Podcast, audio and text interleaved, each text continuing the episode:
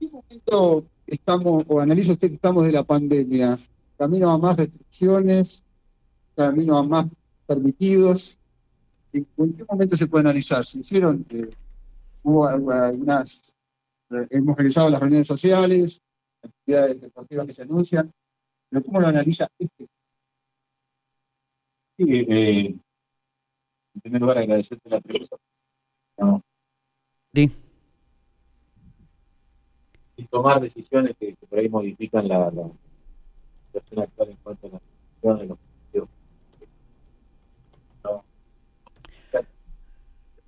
no. justamente todas las variables que nos tiempo y bueno, Matías. Más decisiones basadas en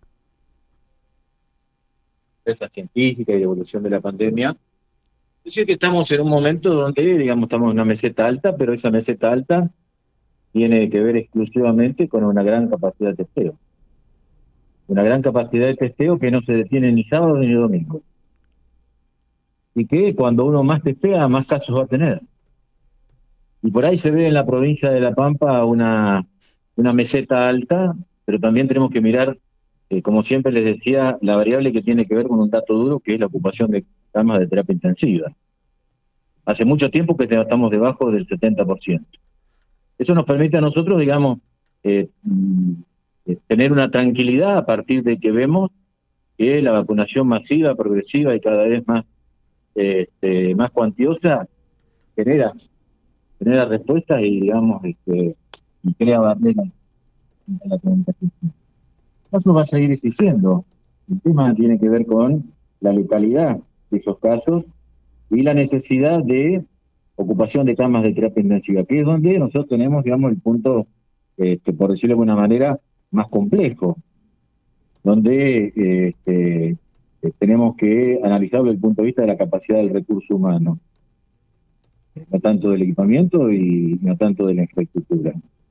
Pero creo que, estamos en camino, digamos, de eh, día a día tomar más decisiones para volver a lo que nosotros yo planteaba hace mucho tiempo en el inicio de, las sesiones legislativas, la nueva realidad, no la nueva normalidad, porque creo que esa normalidad anterior que muchos en cierta manera este, añoran fue la que nos llevó a la situación actual. Entonces, digamos, en ese sentido, digamos, hay que seguir profundizando el ingenio y ver de qué manera podemos tomar decisiones que no impacten sobremanera en los casos para seguir teniendo aperturas. Aperturas que tienen que ver y que, tienen prioridad, en este caso, de ver cómo, digamos, tenemos la mayor cantidad de clases presenciales después del receso. Se está trabajando, se hizo una tarea muy profunda de vacunar a casi el 100% de los docentes que están frente a alumnos partiendo de la base que está el ámbito escolar es un ámbito de cuidado. Que día a día hay cada vez más cantidad de campeanas y campeanos vacunados, no solo con primera dosis, sino también con el ciclo completo. Pero digamos, la cantidad de casos que por ahí uno lo puede sorprender en virtud del contexto nacional, a nosotros no nos sorprende porque sabemos que si salimos a testear vamos a encontrar casos. Nosotros no vamos a bajar la estadística eh, utilizando el argumento de no testear. Por eso, digamos, cuando comparan los números de otras jurisdicciones con respecto a la provincia de La Pampa y la cantidad de casos, también hay el análisis que hacemos permanentemente, que yo hago todos los días, que me llega el informe, y la cantidad de testeos que hacemos. Y nosotros tomamos el ejemplo del día de ayer, la cantidad de testeos que nosotros tendríamos que haber hecho en virtud del promedio nacional es la mitad de lo que hicimos. En ese caso tendríamos la mitad de casos. Pero nos estaríamos engañando y no estaríamos cuidando seriamente la salud de familia. Esto es lo que nos permite a nosotros, digamos, tener cada vez menos situaciones complejas, menos este, fallecimientos. Eso tiene que ver un conjunto de cosas. Primero, ir cuidándonos. Eso es permanente porque a pesar de que la mayor cantidad de personas y canteras y canteras vacunados, el riesgo de la en menor medida puede estar. O sea, yo estoy vacunado con las dos dosis, puedo contagiarme y puedo contagiar. Entonces tenemos que cuidarme y cuidar a los demás. Y por supuesto, esto va, en cierta manera, un camino paralelo con la vacunación. Y ahí haremos que ya sigan la misión posible. Pero bueno, creo que estamos en cierta manera eh, descendiendo la montaña. tenemos que ser muy cautos y no perder eh, de lado que la clave está en cuidar. Y por supuesto también la vacunación masiva, un gran acompañamiento de la sociedad. Ayer veía en uno de los medios nacionales donde eh, se destacaba que una provincia de, sin dar nombre, una, provincia de la República Argentina había un 40% de gente que no se quería vacunar, que no se había notado. Nosotros ayer pasamos los 220 mil inscritos. Estamos en el 79,9 de inscritos. Ayer se anotaron 1.166. Casi el 50% jóvenes de 18 a 25 años. Y dentro de esa franja etaria, los que más se impidieron, los que corresponden a la edad de 18 años. Y, quiero también en el sentido, como lo decía Nacho hoy en, la conferencia de prensa, agradecer a los medios de, a los medios de comunicación. Aquí no hubo campañas antivacunas. Eso tiene que ver también con la sociedad. Casualmente, en esa ciudad en esa provincia, el principal medio de prensa fue el que llevó la bandera de la anticuarentena, la antivacuno, antirestricción. Y bueno, hoy tiene un gran problema que la gente no se anota para vacunar. Y esos medios de prensa concentrados tienen tanta inserción en la sociedad que generan comportamiento. Creo que en la provincia de La Pampa no, y eso es otra cuestión de orgullo que tengo. Acá nadie, nadie digamos, eh, realizó, digamos, poner a contramano de la historia, decir que las vacunaciones son la historia. Como decía el otro día el, doctor Bogan, el ministro de Salud en el intendente de las grandes, este, digamos, este, logros de la, de la humanidad a lo largo del tiempo fueron el agua potable y las vacunas. Y acá nosotros en la República Argentina estamos dudando de la eficiencia de la vacuna supuestamente por la procedencia y han marcado una campaña de alineamiento ideológico. Y sabemos que todas las vacunas son buenas y todas las sociedades necesitan vacunas porque es la garantía para de esta pandemia. Siguiente pregunta, por favor. Gobernador Cristian Calor y de en boca de todos, preguntarle por el aumento salarial de los estatales y la cláusula gatillo. Eh, como ustedes saben, nosotros eh, una decisión de gobierno del equipo de gobierno, el trabajo con el Ministerio de Hacienda, el primero de marzo al abrir el pedido legislativo en la Cámara de Diputados, y sí, dijimos que íbamos a buscar la manera de proteger los salarios de los estatales del efecto de la inflación. Se hace una, una tarea permanente y eso fue lo que acordamos en las paritarias con los gremios estatales, los que nuclean las trabajadoras y los trabajadores de la Administración Pública Provincial. Terminó el semestre y tal cual nos habíamos comprometido, el cual había quedado en el acta, nosotros este, vamos a, a partir del, primero de, julio y va a tener impacto en las liquidaciones de este fin de mes, va a haber un aumento salarial total del 14%, por encima de la que ustedes llaman la cláusula gatillo, por encima de la expresión es cumplir con lo que dijimos, que íbamos proteger los salarios de la inflación. Y en la próxima semana, seguramente el secretario de Trabajo y Empleo estará llamando a una nueva, nueva ronda de, de apertura de las paritarias para empezar a discutir cuál va a ser la pauta salarial en el segundo semestre del año. Siguiente pregunta, por favor. Gobernador, buenos días. Eh, Juan Ferraro para Acompañar y Radio 5 a raíz de dos hechos puntuales que sucedieron en la, ciudad de General en los últimos días, volvió a plantearse eh, la necesidad de una eh, terapia infantil, la sociedad vuelve a, pedirlo, y bien el gobierno ayer dio algunos argumentos a través de su página oficial, ¿qué le podría decir a, la sociedad piquense? Y consultarle a la intendenta Fernanda Alonso si ha recibido a los familiares que por ahí han pedido alguna reunión. Gracias.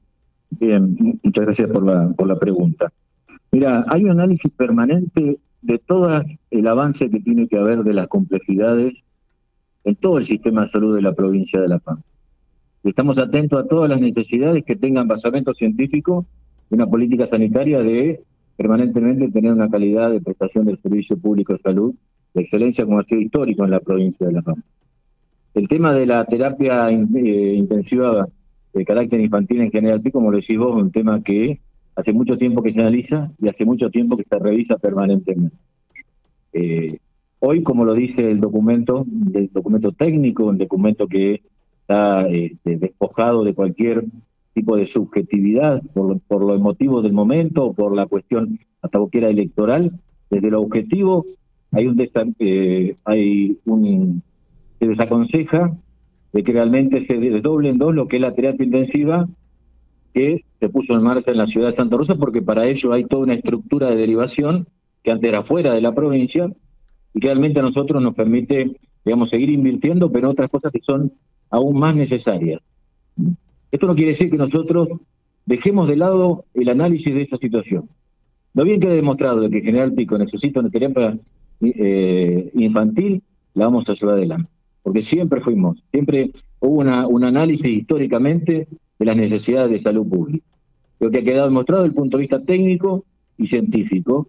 Y nosotros en este tema de la salud no este, tomamos otra decisión que no tenga basamento en, eso, en esos dos análisis. Por supuesto, como te dije, estamos permanentemente haciendo incorporaciones. Bueno, eh, digamos, a la vista está toda la, inversión en, salud pública que hemos hecho históricamente y profundizada estos, estos dos años a partir de las necesidades de la pandemia, en infraestructura, en equipamiento, en personal creo que, la inversión pública está, pero digamos, en cierta manera, nosotros vamos incorporando servicio eh, servicio en virtud de incorporar día a día mayor complejidad en virtud de las necesidades que a su vez están certificadas desde el punto de vista científico y sanitario de que realmente hacen falta. Juan, te contesto. Eh, la verdad es que nosotros no hemos recibido oficialmente ninguna ningún pedido en particular por parte de la familia de ser recibido, más allá de las dos situaciones que una hemos estado en contacto con los familiares del niño del accidente del barrio Malvinas eh, y la otra situación la venimos siguiendo eh, estrictamente en su proceso y nuestro trabajo viene siendo acompañado con la intervención del Servicio Social de Salud Pública. Así lo hacemos con todos los pacientes eh, que requieren un trabajo articulado entre el Estado local y provincial. Y eh, bueno, pero no hemos recibido oficialmente ningún pedido en particular y si eso sucede, obviamente serán recibidos. Quiero aprovechar para agradecer, agradecer eh, esta posibilidad de que sigamos sosteniendo esta política descentralizada de los servicios del gobierno provincial que una vez más demuestra eh, la importancia que se le da al territorio y en este caso tener una delegación del Ministerio de Seguridad acá en General Pico, donde ustedes vieron lo que funciona, funciona un centro eh, de monitoreo de las cámaras existentes en nuestra localidad, lo cual da garantías de seguridad y una herramienta más que virtuosa a la hora de, de complementar la tarea que hace nuestro servicio de policía de manera constante en la calle de nuestra localidad. De hablar de que hoy el ente de políticas socializadoras tenga un espacio físico en nuestra localidad donde los técnicos, los profesionales que abordan las situaciones de los liberados que ya cumplieron con eh, la condena en el ámbito de la justicia, eh, puedan tener ahí el acompañamiento que necesiten para insertarse eh, nuevamente en nuestra sociedad y seguir con su proyecto de vida. Así que quiero agradecer esto realmente al ministro y ni hablar al señor gobernador de esta posibilidad de que Pico cuente con este servicio. Gracias. Y si usted me permite, complementando lo que decía Fernanda, y ya, digamos, está eh, se ha enviado el proyecto de ley a la, a la Cámara de Diputados y seguramente antes que termine el fin de año estaremos aquí poniendo en marcha también otro ícono que tiene que ver con la descentralización que pusimos en marcha en el primer gobierno de Carlos Berna y lo que yo llamo la desconcentración administrativa. Cómo llegamos al territorio donde hay necesidad, donde es necesario, que haya igualdad de oportunidades. Va a estar en marcha antes de fin de año la, Agencia de Ciencia, Tecnología e Innovación Abierta, que va a ser la que va a administrar el polo tecnológico, en este caso la primera etapa, y que en cierta manera también, digamos, este, va a significar también una presencia del gobierno provincial en la ciudad de General Pico como la sede, digamos, de, la política de, potenciación de lo que es la ciencia, la tecnología y la, y la innovación este, principalmente lo que es aplicada a todos los sistemas productivos de la provincia de La Pampa. Ahora sí, vamos a la próxima pregunta. Gobernador, ¿cómo le va? Bernal del diario. Eh, lo llevo al ámbito político y de, elecciones. Ha recibido en estos últimos días felicitaciones de distintos ámbitos de, del oficialismo por el armado de las listas. Yo le quiero apuntar otra lista. No hay candidatos del norte provincial. Es un tema que, se analizó concretamente a la hora del armado y qué impacto cree usted que puede tener en, los resultados y si hay que abordar la campaña de otra manera por este tema. Gracias. Mira, todos los candidatos del justicialismo históricamente defendieron a la provincia de La Pampa más allá del lugar de, su residencia o su origen. Y el norte de la provincia tiene algo distintivo y General más. Tiene un gobernador que es de General Pico y que ha demostrado que quiere General Pico y que se preocupa permanentemente por General Pico. Así que en ese sentido, más allá, digamos, de, las necesidades del norte, digamos, para nosotros es un territorio este, único y que seguramente hay particularidades y por eso hay políticas distintas, digamos, digamos, diseñadas en el territorio.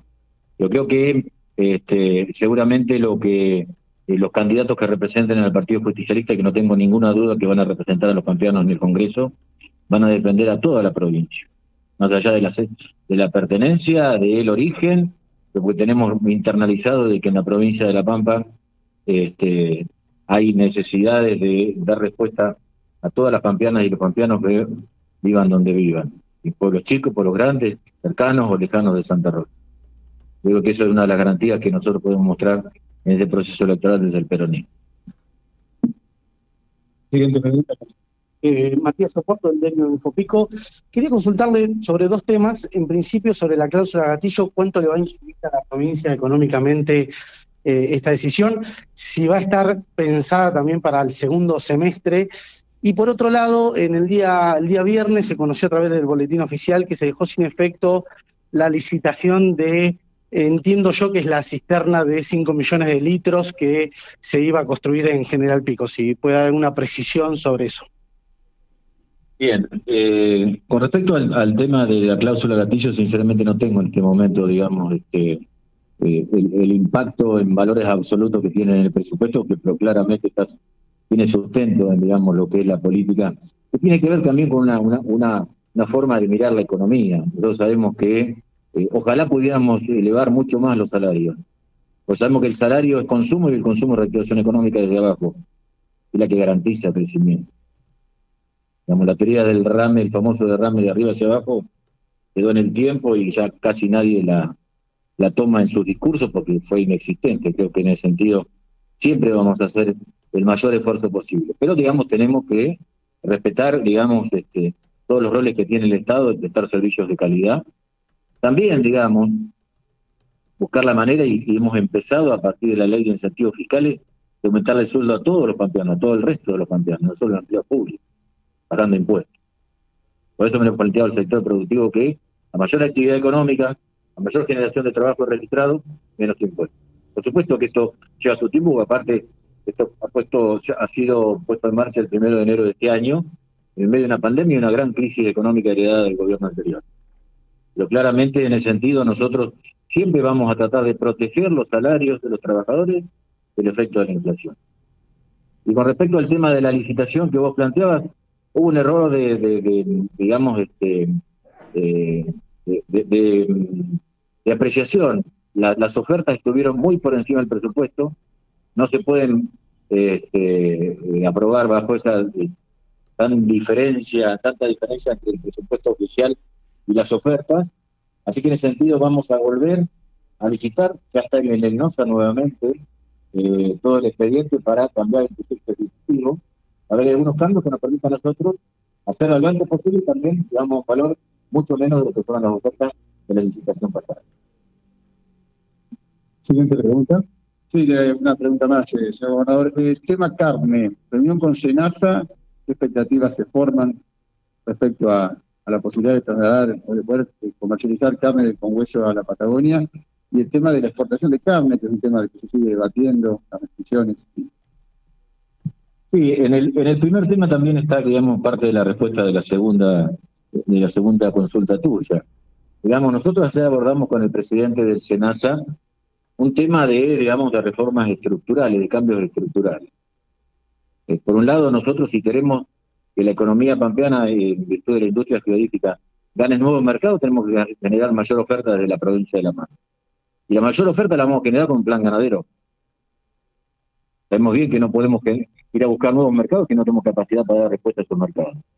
Entonces, lo que nosotros planteamos es que ya, venimos trabajando con SENASA, estamos trabajando con el Gobierno Nacional, estamos participando de un nuevo plan ganadero que fortalezca y que los incentivos para tener mayor producción de carne. No puede ser que el país haya 40, haga 45 años que no aumente el, volumen de producción de carne. Entonces creo que es una, de las cuestiones estructurales que tomar.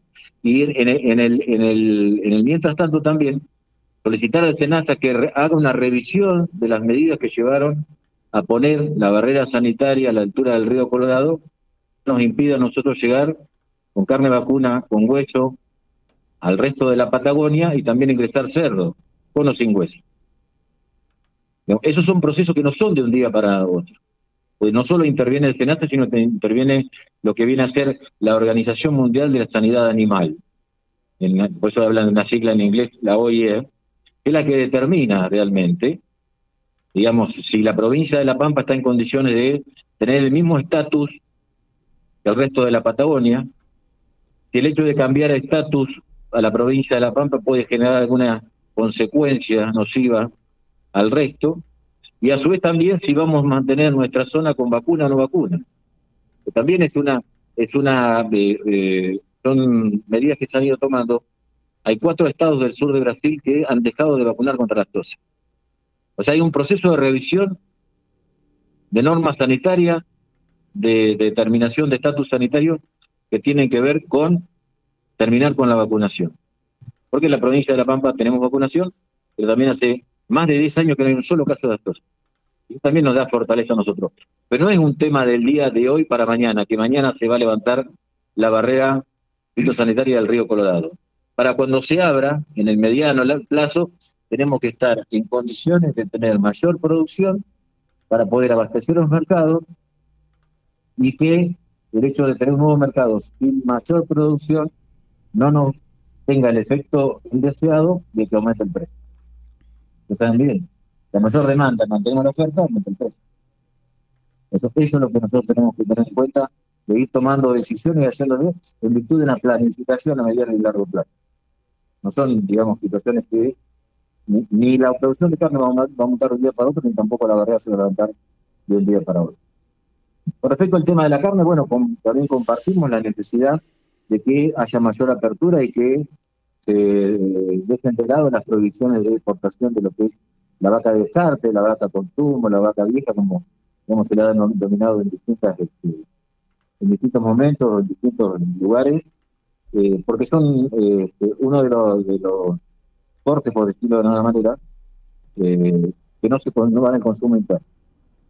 Y que significan un, eh, digamos, este, una gran ocupación en la producción de por lo menos dos o tres frigoríficos de la provincia de La Pampa, muchos del resto del país, que significa también un ingreso de, de divisas. Eso no, no, impactaría en el precio porque es claramente es un es un animal que no consume el mercado interno de la, de la República Argentina. Y también, digamos, paralelo a esto también hay una, una, un pedido para que se permita este, exportar el corte kosher, que hoy tiene, digamos, en cierta manera la complicación de que uno de los cortes que están prohibidos de la exportación es parte del corte kosher que se manda a, a Israel, que es el, la paleta, corte de la paleta. Así que en eso estamos trabajando, yo ya se lo he planteado hace 21 días más o menos al presidente, hemos planteado, digamos, cuáles son como siempre lo dijo, las medidas que tomó el gobierno nacional para bajar el precio de, la carne en, en, la góndola, en las cuales algunas compartíamos que estaban bien, otras que no compartíamos y otras que creíamos necesario que es necesario poner en práctica. Bueno, las que hay que poner en práctica es aumentar el volumen de, exportación porque no impactan dentro del mercado interno.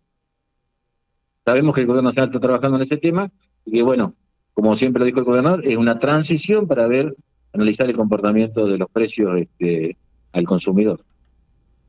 No hay más preguntas, señor gobernador, así que le damos las gracias a todos ustedes y deseamos Un hermoso día.